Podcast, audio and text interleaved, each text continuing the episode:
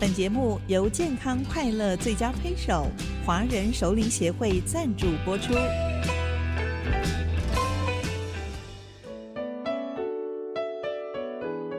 调笑如席一少年，王正芳著作。亲爱的听众您好，今天我要讲的题目是我们最敬爱的化学老师。上了高中二年级，我一切谨慎小心，以及格过关为主要的目标。高中级任导师是吴野民老师，他是一位身材消瘦的中老年人。不论天气有多么热，他总穿着洁白的衬衫，打上领带和领带夹子。还有袖扣来上课。他长长的脸，声音洪亮，言语非常清楚，带着河北省的口音，有时候夹杂着点家乡话。上化学实验课的时候，他说：“找的像以五个克分子的碳酸钠，过林。”同学们听不懂了。化学实验还要照相吗？他们来问我。我的祖籍是河北，小时候听过够多的河北乡下话了，我很熟悉吴老师的口音。我说啊，那照的相啊，就是好比的意思；过滤呢，就是过滤。吴老师的经历非常丰富，他在大陆。做过河北省国立第一中学教务主任，他编的高中化学教科书普遍为全中国大陆中学采用。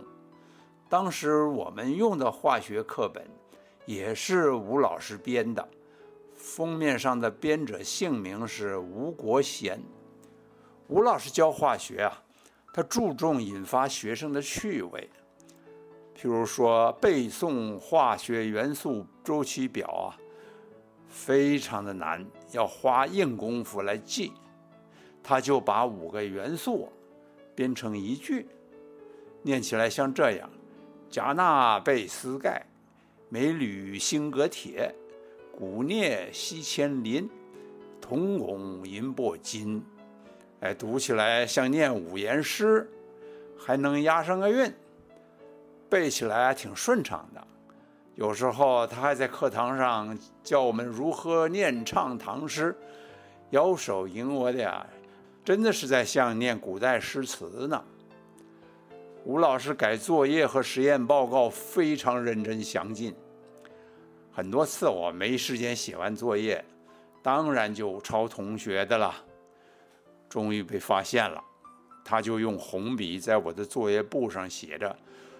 姑念初犯，罚重做一遍，又说抄袭别人的功课是不道德的，也不公平，对自己的伤害最大。吴老师很费心的看我们的考卷，跟着同学的演算呢，一步一步的追下去，他总能够找到你在哪儿出错，分数打得很慷慨。做错的题目，多数他也能给我们一点分数。导师每周都要批阅学生周记，他在每个人的周记上都写了几句，聊一聊你这一周的心得。我们有位同学呀，他的外号叫“臭脚大仙”呢，他光着脚穿球鞋，你说怎么能不臭呢？这个臭脚大仙还喜欢拽文。有一次啊，他的周记被吴老师拿出来跟大家分享。臭脚大仙抱怨导师偏心，又用了一句不耻下问的成语。大仙最后的结论：“绝乎执政者之偏心，亦明也。”吴老师觉得臭脚大仙的文笔不错，写的有意思。他先大声的念了一遍，再说明啊，自己绝对不是一个执政者，更不会偏心，对用功的不大用功的同学一视同仁。而且那句“不耻下问”呢，用的不妥当。学生问老师啊，不是下问。我就属于那不太用功，哎，其实很不用功的学生啊。化学这门课啊，只勉强跟得上而已，在班上的表现基本上是乏善可陈呐。有一次，父亲叫住了我说。我昨天碰到你们的吴老师耶，我问他我儿子在你班上表现的怎么样啊？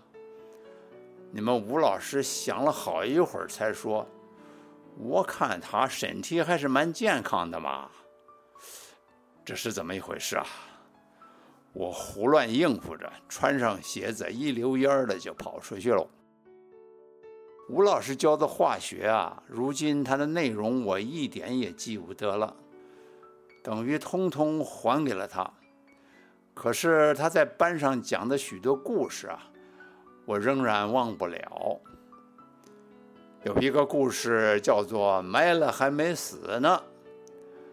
吴老师说，他从北京师范大学化学系毕业啊，得到好几个工作。他最想去的是去湖北省大冶煤矿当工程师，但是他的父母坚决反对。他父亲说：“两种工作千万不能干，下煤矿和开飞机。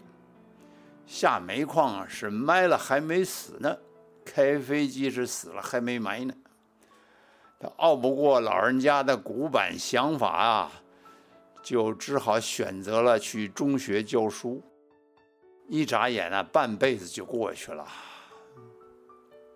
另外一个故事，名字叫做“你想同他结婚吗？”吴老师说，中西文化有很大的差距。当年他认识了一位美国朋友，东方人的礼貌总会问候对方的家人。他就问美国友人的母亲：“老人家身体可好？”朋友说：“谢谢，他很健康。”吴老师又问：“你母亲今年多大岁数了？”美国朋友不理，追问了好几次，美国朋友不大高兴，说：“怎么样？你想同他结婚吗？”第三个故事是谁和你门呢？他说：“有一位贤惠的妻子啊，做了提己的私房菜。下班很晚的丈夫啊，立刻啊狼吞虎咽的吃起来了。太太说：‘要不要送一点给楼上的爸爸妈妈吃啊？’丈夫说：‘用不着，他们跑过江湖的，什么好东西没吃过。’太太说：‘也得留一点给孩子们吃啊。’嗨，她丈夫说。”他们的日子还长呢，以后的机会多的是。太太说：“那么就咱们俩吃啊。”丈夫说：“咱们谁给你们呢？”那男人一下子把好菜都吃光了。